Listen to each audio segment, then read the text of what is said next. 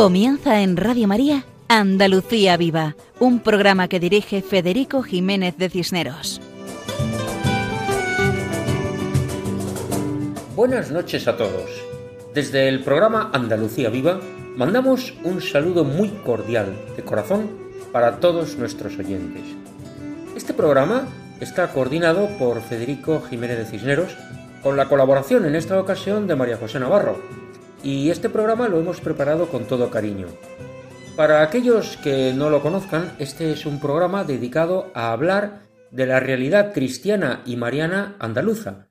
Es un programa en el cual queremos hablar de todo lo bueno y solo lo bueno que tenemos en Andalucía.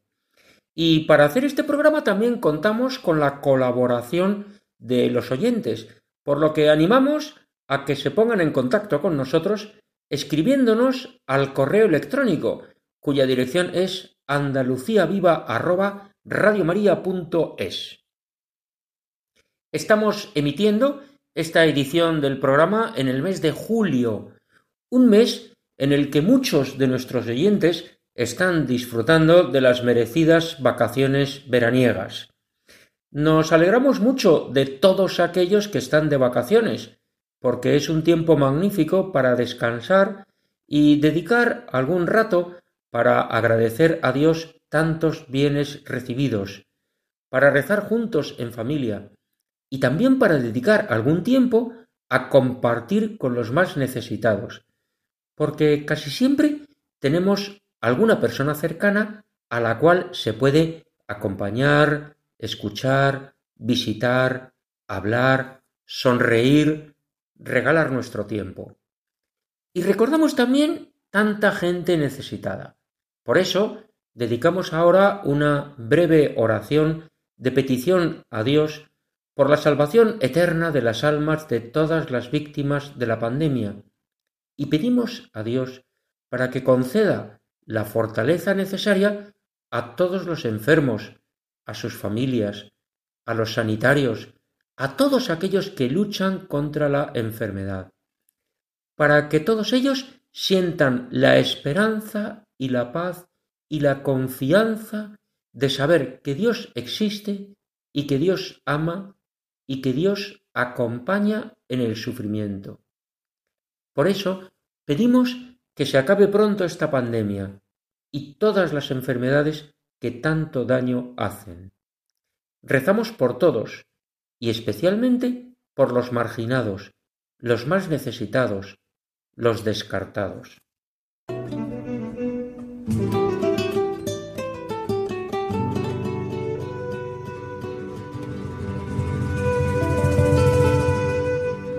Saludamos a María José Navarro, a quien pedimos que nos explique el contenido del programa de hoy. Buenas noches, María José. Buenas noches a todos. Precisamente hoy es el día de los santos Ana y Joaquín, fiesta dedicada a los padres de la Virgen María y por tanto abuelos de Jesús.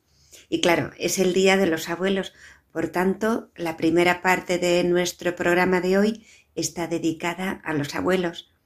Contamos con la colaboración de María José Molina, que nos recuerda consejos fundamentales para atender y cuidar mejor a las personas mayores en estos días calurosos de verano y nos recuerda la importancia de acompañarlos y quererlos mucho, porque les debemos mucho y es de bien nacido ser agradecidos.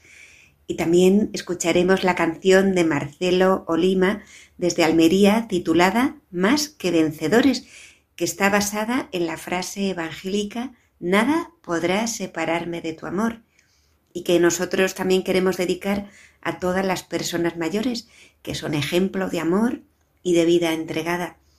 En la segunda parte del programa tenemos las secciones habituales de nombres cristianos en la cual Juan José Bartel nos acerca al municipio gaditano de San Roque.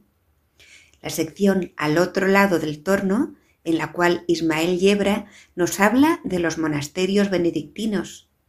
La sección con nombre propio, en la cual Juan Jurado nos explica la cooperativa olivarera de Nuestra Señora de las Angustias en el municipio sevillano de Alanís, y la interpretación de los fandangos del Padre Nuestro, por el guitarrista Paco Fabián en la sección Canción con mensaje.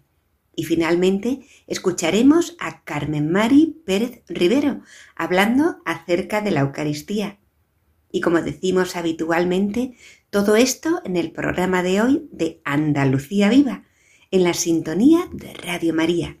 Continuamos adelante, siempre adelante. Muchas gracias, María José, por explicarnos el contenido del programa. Y efectivamente, adelante, siempre adelante.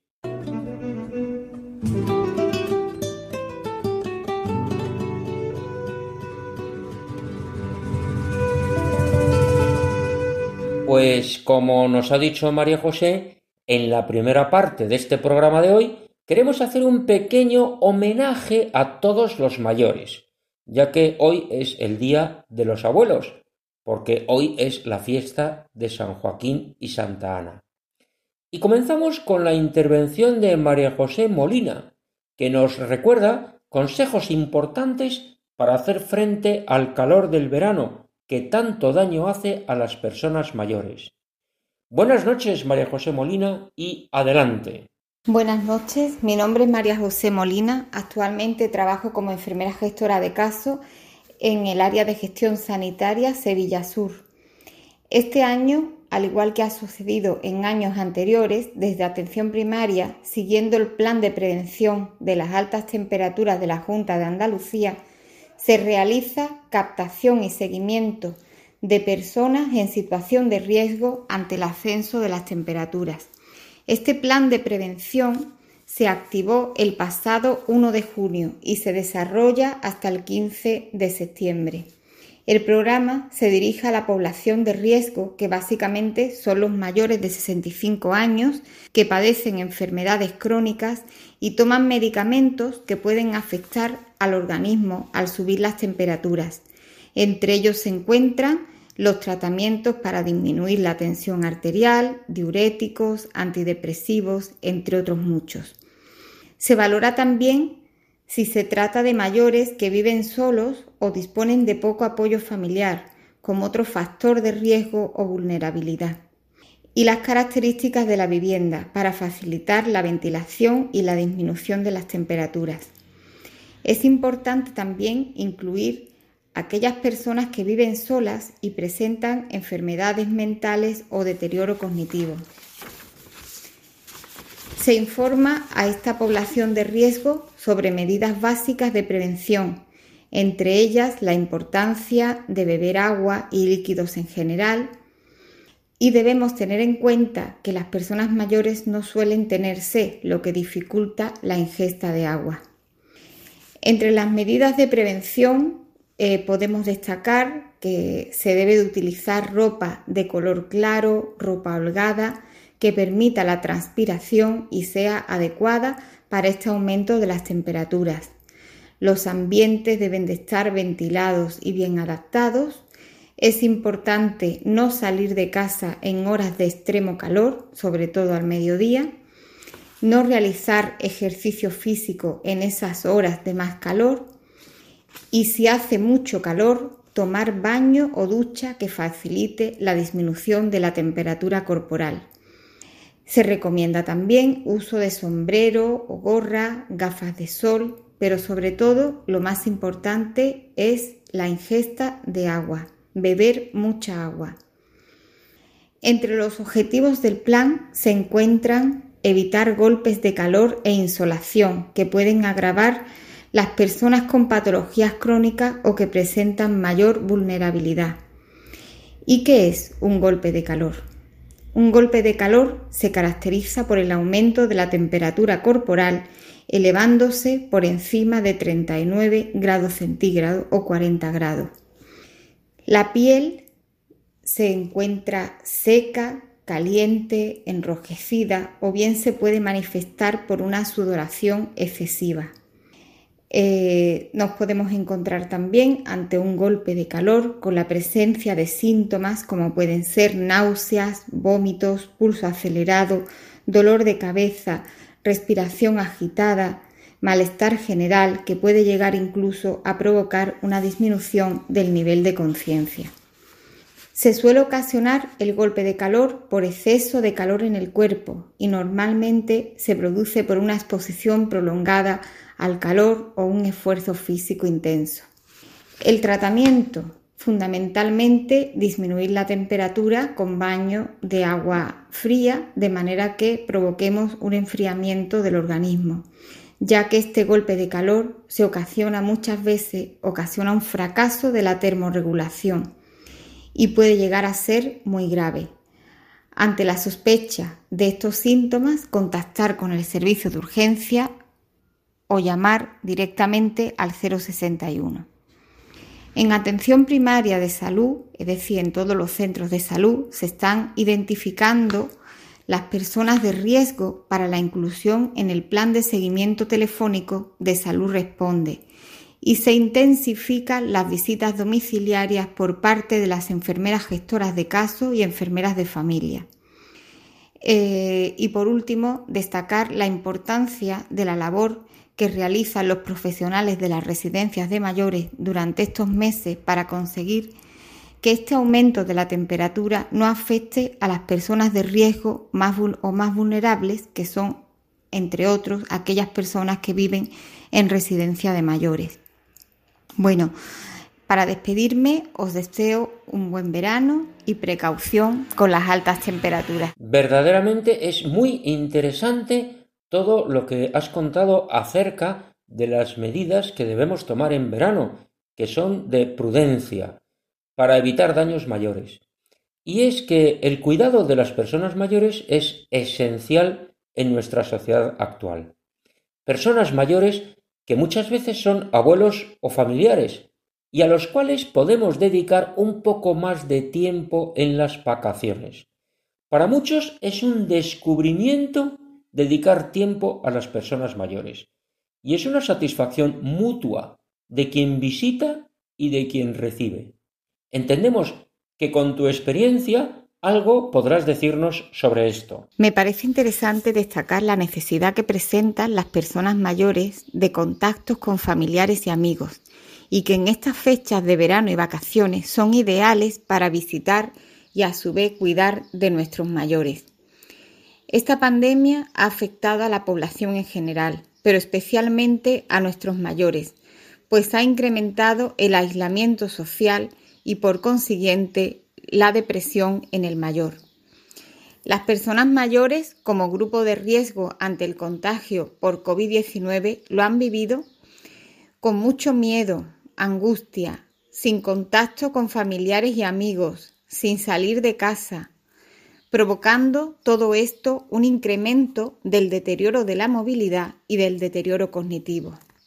Por lo tanto, animo a todos a visitar a las personas mayores, a invitarlos y ayudarlos a caminar, compartir experiencias enriquecedoras que mejoren la calidad de vida de este colectivo de riesgo tan necesitado de amor y cariño por parte de todos. Agradecemos a María José Molina su intervención en nuestro programa. Muchas gracias por tus palabras, animando a acompañar a las personas mayores en este tiempo de verano, recordando que lo han pasado muy mal con la pandemia, porque ellos han experimentado la soledad. Y ahora, en vacaciones, es buen momento para estar con ellos. Muchas familias pasan unos días de descanso en el pueblo, a veces en casa de los abuelos, y esos días pueden ser ocasión de estar con ellos, de acompañarles, de escucharles, de disfrutar, de pasear, de acompañarles en las visitas a los amigos o de jugar a juegos de mesa, por ejemplo. Yo deseo señalar que por experiencia sabemos que las personas mayores acompañadas o que se sienten acompañadas tienen mejor calidad de vida. Nos cuentan que las que viven con familiares suelen vivir mejor. Y a veces, aunque no sean familiares, pueden ser vecinos, amigos, compañeros de trabajo jubilados. Y el trato con ellos y, entre ellos favorece la amistad, la colaboración, la ayuda mutua.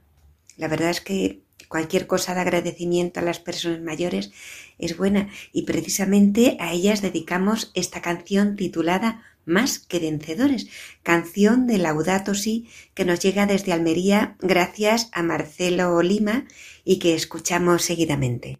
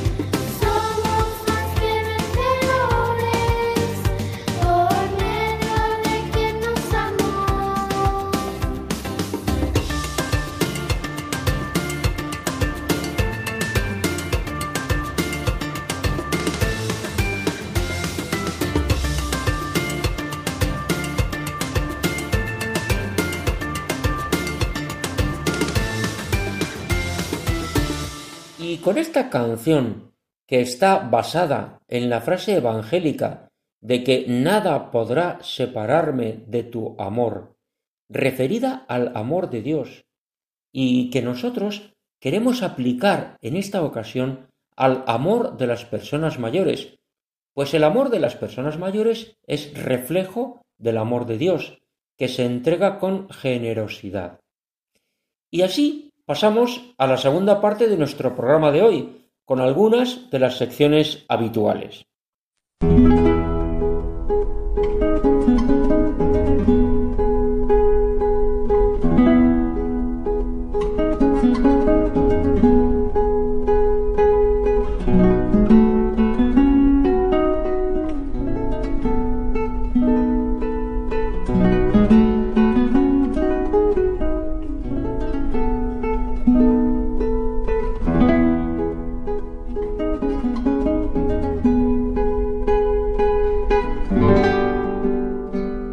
Escuchamos esta música que nos da entrada a la sección Nombres Cristianos, dedicada a los lugares andaluces con nombre religioso, sección que dirige Juan José Bartel. Hola amigos de Radio María. Situada en el extremo suroriental de la provincia de Cádiz, limitando al mismo tiempo con el mar Mediterráneo y con la bahía de Algeciras, nos dirigimos a la ciudad de San Roque, perteneciente a la diócesis de Cádiz y Ceuta. Sirve como puerta de entrada a la provincia desde la Costa del Sol y es el municipio gaditano más cercano a la ciudad de Málaga. La reconquista cristiana de la comarca del Campo de Gibraltar llevó a que los núcleos urbanos de la comarca se quedaran completamente despoblados. La única excepción fue la ciudad de Gibraltar, que al conservar su población pasó a ser el centro neurálgico económico y administrativo de la comarca. La conquista del Peñón en 1704 por parte de las tropas inglesas durante la Guerra de Sucesión Española provocó la expulsión de la población española que residía allí. Esperando un pronto retorno, la población española se exilió a las cercanías del Peñón, en los antiguos asentamientos del campo de Gibraltar. La capital del municipio se estableció en una nueva población, desplazándose en torno a la ermita de San Roque, situada en un cerro. El 21 de mayo de 1706 se marca la fecha en la que se constituyó el primer ayuntamiento de San Roque y se considera como la fundación de la ciudad. El nombre de Roque significa fuerte como roca. San Roque fue un santo nacido en Francia, que recorrió Italia y se dedicó a curar y atender a todos los enfermos de la peste. La tradición popular decía que curaba a muchos enfermos con sólo hacer sobre ellos la señal de la cruz. A los que morían él mismo les hacía la sepultura, pues nadie más se atrevía a acercarse a los cadáveres por el miedo a contagiarse. Al municipio de San Roque transportó la población española exiliada los archivos oficiales de la ciudad de Gibraltar y los demás documentos españoles que se encontraban en la roca, así como la parte del patrimonio histórico que se pudo rescatar y que allí permanecen todavía. Desde ese momento, el asentamiento de exiliados españoles que funda la ciudad de San Roque pasó a ser considerado oficialmente como la ciudad de Gibraltar en el exilio, o textualmente y según reza su lema, muy noble y más leal, ciudad de San Roque donde reside la de Gibraltar. Conserva todos los símbolos y títulos de los que disfruta Gibraltar durante la presencia española. En el año 1870, el actual término municipal de la línea de la Concepción población surgida en 1735 en torno a la fortificación de la línea de contravalación frente a Gibraltar, se segrega de San Roque, creando su propio ayuntamiento el día 20 de julio del mismo año. La línea de contravalación es una línea de defensa para evitar la expansión inglesa desde Gibraltar y formada por las fortificaciones de San Felipe, San Carlos, San Fernando, San José, Santa Mariana, San Benito y Santa Bárbara, Obsérvese que todos ellos tienen nombres religiosos. Hoy día, San Roque es un municipio amplio con un tejido industrial importante, donde destacan la refinería de Gibraltar San Roque, un complejo petroquímico y varias plantas de ciclo combinado. En la cumbre del cerro, la ermita original fue remodelada convirtiéndose en la iglesia parroquial de Santa María la Coronada. Fue inaugurada en el año 1735 y declarada Monumento Histórico Artístico en junio de 1974. Nos la encontramos en la Plaza Mayor de la localidad. Se trata de un templo con planta de cruz latina y tres naves. La central más alta que las laterales. Destaca el altar mayor, donde se veneran las imágenes de Santa María la Coronada, San Sebastián, San Roque y San José, traídas desde Gibraltar y que datan del siglo XV. También de Gibraltar destacan, entre otras, las imágenes del Santo Entierro y el Cristo de la Humildad y Paciencia, cada uno en sus respectivas calles, capillas y que datan del siglo XV al XVII. Asimismo, se conservan en el templo los archivos eclesiásticos de Gibraltar desde 1556 a 1704. En esta iglesia se encuentra sepultado el poeta José Cadalso. Eclesiásticamente, San Roque es sede arciprestal dentro de la diócesis de Cádiz y Ceuta. La Semana Santa de San Roque ha sido declarada de interés turístico de Andalucía. Comienza el Viernes de Dolores, con el Vía Crucis del Consejo de Hermandades y Cofradías, presidido todos los años por la antiquísima imagen del Santísimo Cristo de la Vera Cruz. Entre el lunes y el jueves santo tienen lugar distintas procesiones de siete de las ocho hermandades existentes en la ciudad, en la que destacaremos el Santo Encuentro, que se realiza en la noche del jueves santo entre la imagen de María Santísima de los Dolores y nuestro Padre Jesús Nazareno, Señor de San Roque. El Viernes Santo, a media tarde, tiene lugar la tradicional procesión magna del Santo Entierro en el que las ocho hermandades de penitencia existentes rememoran la pasión de Cristo en el orden en el que sucedió. El cortejo procesional sale de la parroquia de Santa María la Coronada, con un total de catorce pasos procesionales, cerrando el cortejo la Virgen de la Soledad. Finalmente, el domingo de resurrección tiene lugar la procesión de nuestro Señor Jesucristo resucitado por las calles aledañas a la parroquia. No pasaremos por alto la romería de San Roque, que se celebra el último fin de semana de abril en el paraje del Pinar del Rey, donde tiene lugar una misa rociera, concurso de caballos y otras celebraciones. La romería con el santo parte el sábado desde la ermita que lleva su nombre, construida a mediados del siglo XVIII en la población, discurriendo por las principales calles de la ciudad en dirección al citado Pinar del Rey. Cuando el cortejo de carretas, presidido por la del santo titular de la ciudad, llega en el camino al cortijo de Salomón, limítrofe con el Pinal del Rey, se disfruta de una comida y se hace una plegaria al santo. Finalmente se adentra en el enclave natural y se celebra una noche de romería en la zona recreativa del Pinar. El domingo se oficia la tradicional misa rociera y se disfruta en convivencia del día de campo. A media tarde del domingo tiene lugar el camino de vuelta hasta el regreso de la sagrada imagen a su ermita. El día 15 de agosto, solemnidad de la Asunción de la Santísima Virgen, también se celebra la festividad de Santa María la Coronada, patrona y nombrada alcaldesa perpetua de la ciudad por la Corporación Municipal el 15 de agosto de 2015, conmemorándose los 300 años de la venida de la Virgen desde Gibraltar hasta la actual población. Se celebra con una procesión por las calles de San Roque y que tiene lugar una vez finalizada la tradicional misa rociera que se desarrolla en la parroquia que lleva su nombre. Una vez concluida la función religiosa, se organiza el cortejo procesional con todas las representaciones de las hermandades, asociaciones parroquiales de la ciudad y representantes de la corporación municipal.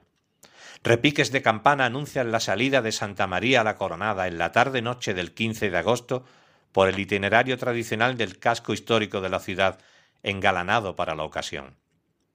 Y hasta aquí nuestro humilde homenaje al municipio de San Roque. Hasta el próximo programa, amigos de Radio María. Muchas gracias, Juan José, por tu explicación del municipio de San Roque, cerca de Gibraltar. Gracias a ti hemos conocido su origen y su religiosidad, que son tan importantes en Andalucía.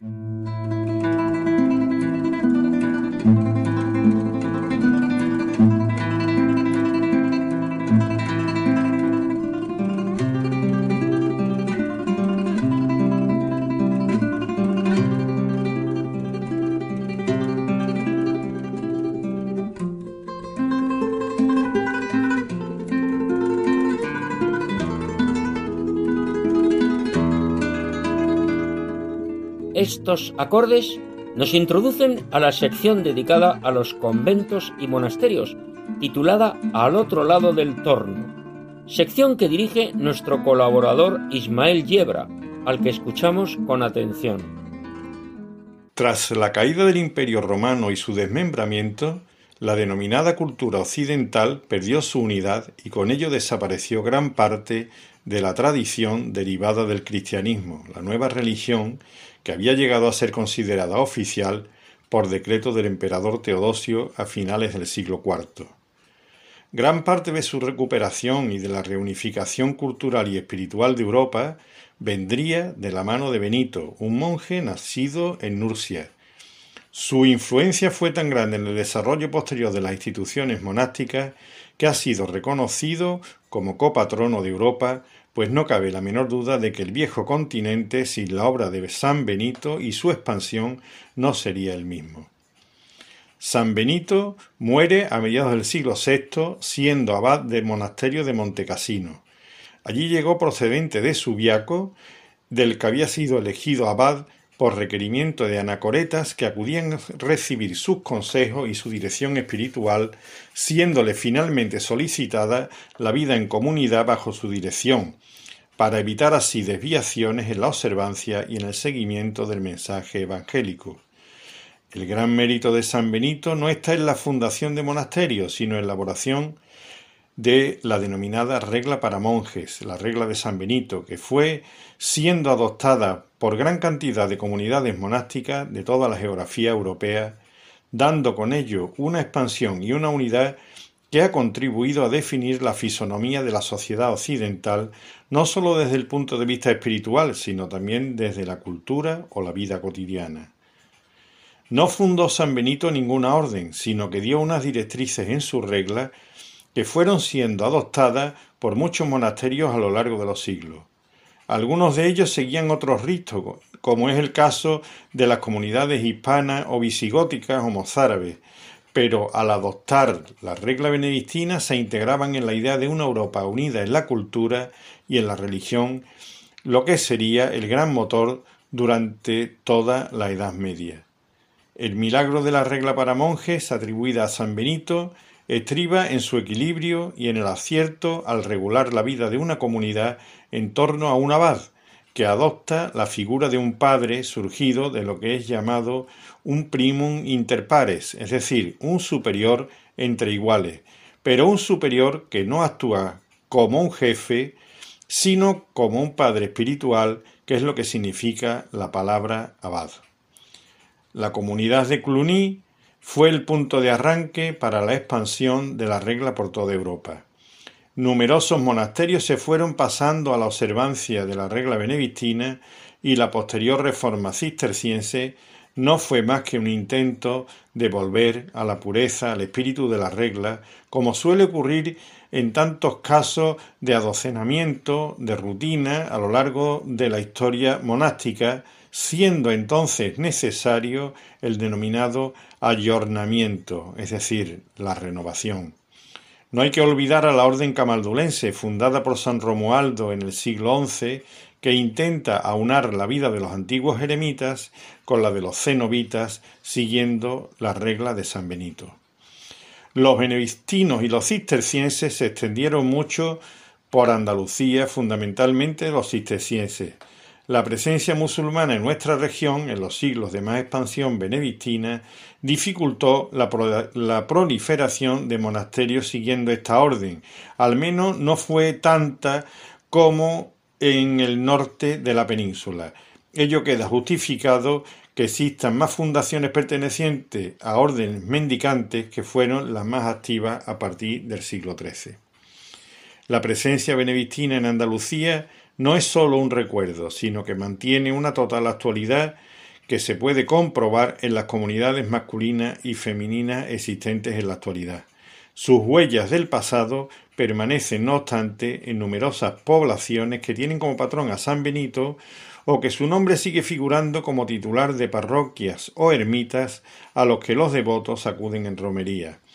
Gran parte de lo que es Europa y la denominada civilización occidental se debe sin duda a la impronta dejada en ella por la obra de San Benito. Muchas gracias a Ismael Yebra por su acercamiento a la impresionante figura de San Benito, el patrón de Europa, al cual tanto debe Europa, por la regla para monjes, por la fundación de tantos monasterios, y por la construcción de la cultura y de la vida cotidiana europea. Europa unida por una cultura y una religión comunes, la cultura latina y la religión católica.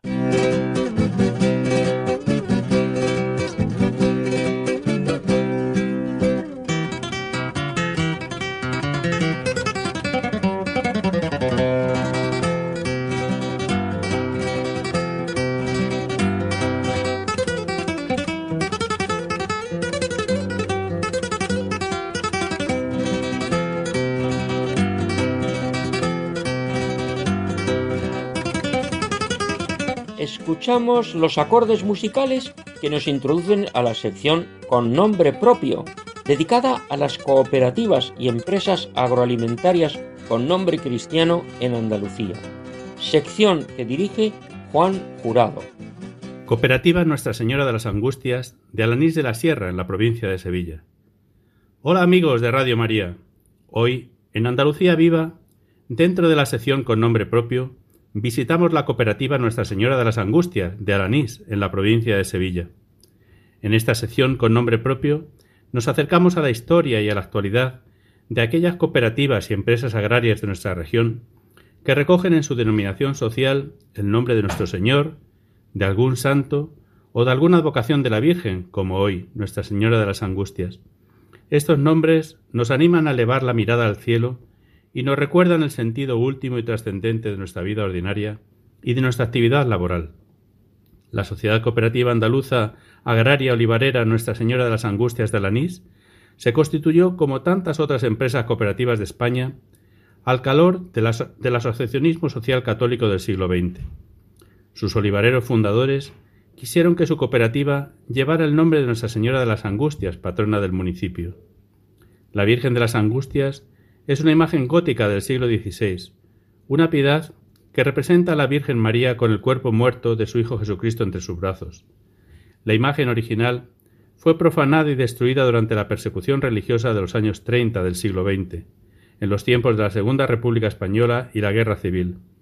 Posteriormente, fue realizada otra imagen por el escultor Castillo Lastruzzi, y durante los últimos años ha aumentado la devoción a esta imagen, creciendo el número de hermanos de su cofradía. La Virgen de las Angustias se encuentra en una ermita propia, muy próxima a la población de Alanís, ermita donde se celebra mensualmente una misa a la cual asisten numerosos hermanos y devotos. Y decíamos que es una devoción que va en aumento, como refleja la reciente restauración de la Virgen, de la imagen de la Virgen, el nombramiento de la alcaldesa perpetua, realizado hace muy pocos años, el hecho de ser la patrona del municipio y la procesión que realiza en el mes de septiembre acompañada de novena, celebrando sus fiestas patronales.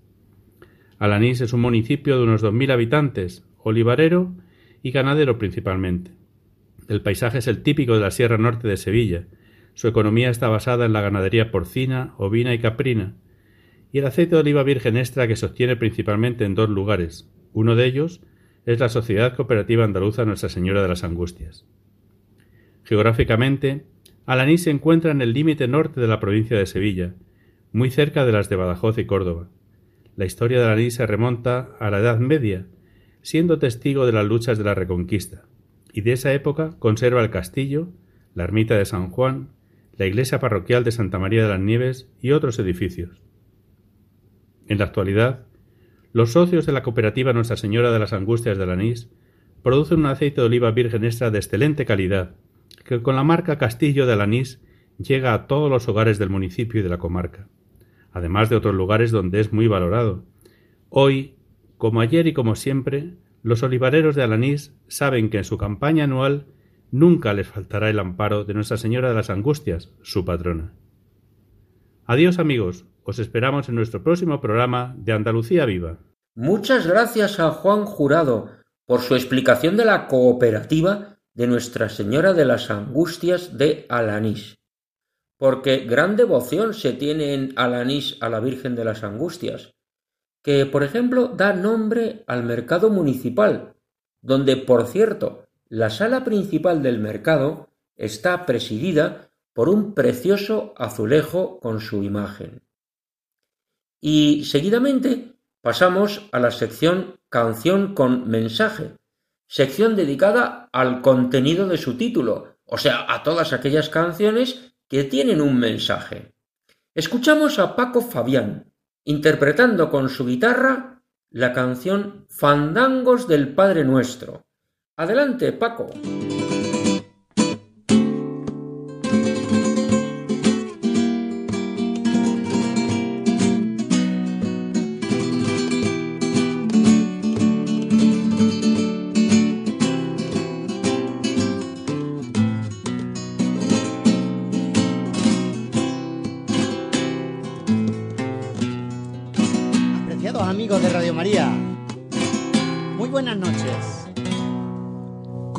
Sabemos, la oración del Padre Nuestro es el modelo más importante de oración que tenemos, porque nos la recomendó el mismo Jesucristo enseñándosela a sus discípulos cuando le pidieron cómo orar al Padre, y que viene recogida en los Evangelios de San Mateo y San Lucas. Esta oración litúrgica ha sido versionada de mil formas y voy a ofrecerosla en esta ocasión cantándola por Fandango de Huelva. Espero que sea de vuestro agrado.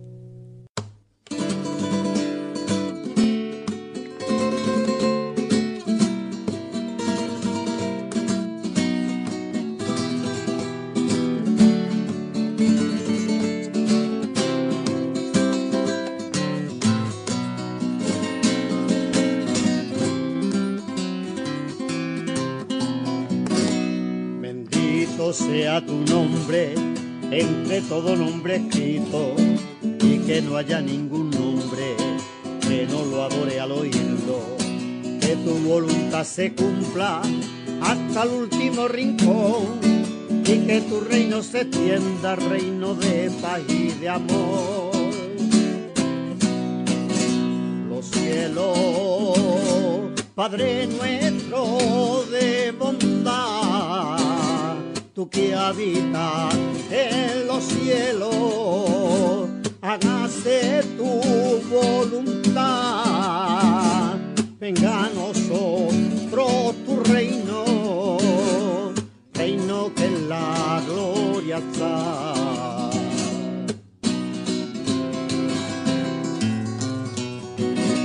Nuestro pan de cada día nuestro pan de cada día, que no nos falte en la mesa, ni tampoco la alegría, y perdonar las ofensas que te hacemos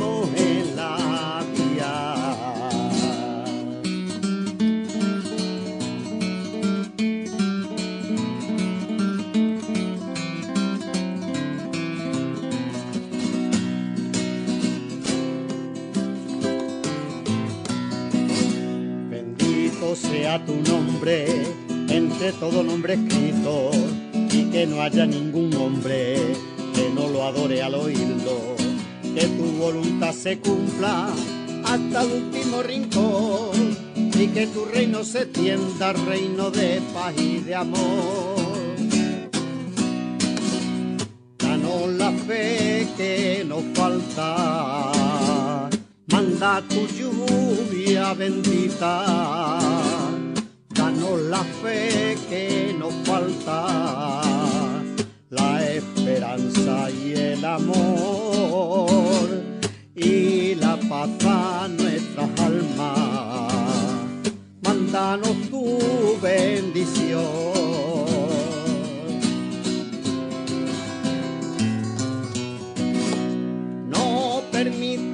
que caigamos si nos pones una prueba. No permitas que caigamos y danos la sabia nueva para seguir caminando por la senda verdadera.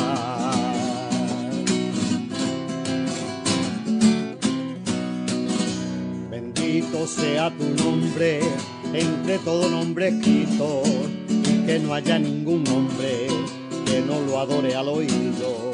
Que tu voluntad se cumpla hasta el último rincón y que tu reino se tienda, reino de paz y de amor.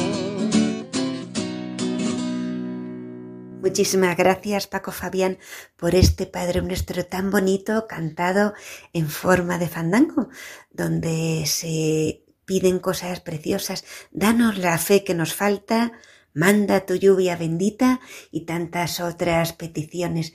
Muchísimas gracias. Y seguidamente vamos a escuchar a Carmen Mari Pérez Rivero, quien nos habla de la Eucaristía, del misterio de amor donde Jesucristo está presente en cuerpo, sangre, alma y divinidad. El amor no es amado, pues nosotros queremos corresponder al amor. Escuchamos a Carmen Mari. Creo, por eso hablo. Hace unos días alguien me dijo que era muy difícil hablar de lo que no se ve. Se refería a hablar de ti, Jesús sacramentado. Quedé en silencio. Señor mío y Dios mío. Pensé en el amor humano, el que nos tenemos unos a otros. ¿Es necesario tener a la persona querida delante de los ojos para sentirla? ¿Para hablar de ella? ¿Se va el amor cuando desaparece su rostro? No, no es difícil hablar de ti, Jesús sacramentado. Solo hay que fiarse de tu palabra. Yo soy el pan vivo que ha bajado del cielo. El que lo coma vivirá para siempre. Tu verbo, Señor, nos indica el camino a seguir. A veces, cuando hablamos con otros de la importancia de la Eucaristía, suelen decir que donde verdaderamente estás tú es en el rostro del necesitado. Claro que sí, tú lo dijiste. Lo que hagáis con uno de estos mis pequeños, conmigo lo hacéis, pero ahí está tu palabra. Amarás a Dios con todas tus fuerzas, con toda tu alma, con toda tu mente. Este es el primer mandamiento. El segundo, dijiste, es semejante a él. Ama a tu prójimo como a ti mismo. Nos indicas el camino para poder amar a los demás como tú nos has amado, como tú nos amas. Sin mí no podéis hacer nada. En la vida hay situaciones en las que acudimos al médico por alguna enfermedad. Si te curas y puedes disfrutar de nuevo de buena salud, no dejaremos en ninguna ocasión que se presente de alabar y de recomendar al doctor que nos devolvió la alegría de vivir. Esto me ha sucedido a mí. Por eso quiero recomendarte, Señor, a cuantos no saben que eres el médico idóneo para la angustia, la apatía, para la falta de fe, de esperanza, de caridad.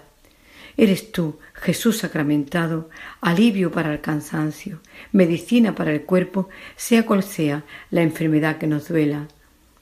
Tú sanas nuestro cuerpo, tú sanas nuestra alma, nos das la solución, lograr el equilibrio, el equilibrio entre el cuerpo y el espíritu, que caminando a la vez producen el fruto que sólo tú provocas. Jesús de nuestras vidas, ¿cómo olvidar a tantos que murieron en mis manos en mis años de enfermera, en aquellos años en los que yo te dejé? No te recibía y mi pecho se encontraba dormido, árido y a veces comprimido por una angustia inexplicable. ¿Cómo olvidar a Juan, enfermo lleno de sufrimientos y de una fe impresionante, con su cuerpo destrozado y su sonrisa de esperanza? ¿Cómo olvidar cuando me decía que al acercarte, Señor, en las manos del sacerdote en la Sagrada Comunión, sentía una fortaleza indescriptible y su enfermedad se achicaba al llegar su amigo, su Redentor.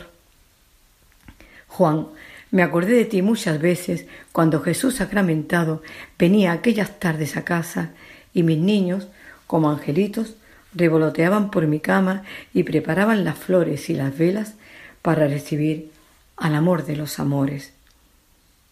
Juan, te doy las gracias en Jesús sacramentado, porque hiciste florecer en mí la necesidad de ir de nuevo a Jesús en el Santísimo Sacramento el que dibujó sobre tu cara la más armoniosa de la sonrisa que vi sobre un cuerpo inerte. Por eso, llevada de tu palabra, Señor, estoy hoy aquí, porque tú lo quieres así. Nada nos pertenece, todo es gracia tuya, y sigue tu verbo marcando el latido de nuestras vidas. Nada hay oculto que no deba ser descubierto. Lo que te digo al oído, háblalo desde las azoteas. Ha tenido que ser ahora, cuando salgan al aire, aquellos momentos que viví a tu lado, Jesús sacramentado. Tenía necesidad de expresar lo que sentía, e invadida por las caricias de tu presencia en mí, escribía en secreto, ocultamente. He encontrado folios en los que había descrito aquellos momentos en los que te sentí tan claramente. Exalté tu sacramento de amor y viví la mayor experiencia de, de tu verdad blanca, sintiéndome tan enferma como solo tú sabes. Por eso, elevo mi canto de alabanza, elevo mi canto de alegría por encontrarte. Ángeles, venid, entonad conmigo este himno, canción de agradecimiento de la experiencia inefable de haber descubierto a Dios, yo tan pobre y en mis males consolada por su amor. Verdad que enciende los aires del sublime resplandor de los rayos invisibles de la caridad de Dios. Virgen Santa, Madre mía, sueño fiel de la creación, concebida inmaculada, sobre tu imagen sagrada, en el azul de tu gracia, quiero dejar la oración de la Madre que ardiente te suplicaba por la fe, por el amor. Me llevaste a la presencia de Dios, diste sentido a mi vida, diste sentido al dolor. Yo solo quería ser madre y unida a tu corazón, cuidar a mi querida familia, sueño, regalo de Dios. Muchas gracias a Carmen Mari Pérez Rivero por sus palabras. Y con esta intervención, animándonos a corresponder al amor de Dios en la Eucaristía, vamos a acabar la edición del programa de hoy. Agradecemos la participación de todos los que han colaborado, los que han participado, los que han prestado su voz. Gracias especiales a María José Navarro por la coordinación del programa. Gracias a María José Molina por sus orientaciones para mejor cuidar a las personas mayores y por su propuesta de acompañar a los ancianos. Gracias a Marcelo Olima por la canción Más que vencedores. Gracias a Juan José Bartel por su explicación del municipio gaditano de San Roque. Gracias a Ismael Yebra por su explicación de la vida monástica benedictina. Gracias a Juan Jurado por su acercamiento a la cooperativa de Nuestra Señora de las Angustias en Alanís, en la provincia y diócesis de Sevilla. Gracias a Paco Fabián por la interpretación de los fandangos del Padre Nuestro. Y gracias a Carmen Mari Pérez Rivero por su reflexión sobre la Eucaristía. Y muchas gracias a nuestros queridos oyentes de este programa. Reciban todos ustedes un saludo muy cordial de corazón de quien les habla, Federico Jiménez de Cisneros, para servir a Dios y a ustedes, y de todas las personas que formamos este equipo. Dentro de quince días, si Dios quiere, volveremos a estar juntos en este programa titulado Andalucía Viva, programa dedicado a los hombres y las tierras andaluzas, a contar todo lo bueno y sólo lo bueno que tenemos en Andalucía, a explicar esa presencia cristiana y mariana que mantiene el amor de Dios y el amor a Dios. Entre tanto, recuerden que pueden escribirnos al correo electrónico del programa andaluciaviva@radiomaria.es. Hasta el lunes 9 de agosto a la una de la madrugada, si Dios quiere, una hora antes en las Islas Canarias, pues allí serán las doce de la noche. Continúen con la sintonía de Radio María, la radio de la Virgen, la emisora que cambia la vida. Muy buenas noches y que Dios nos bendiga a todos.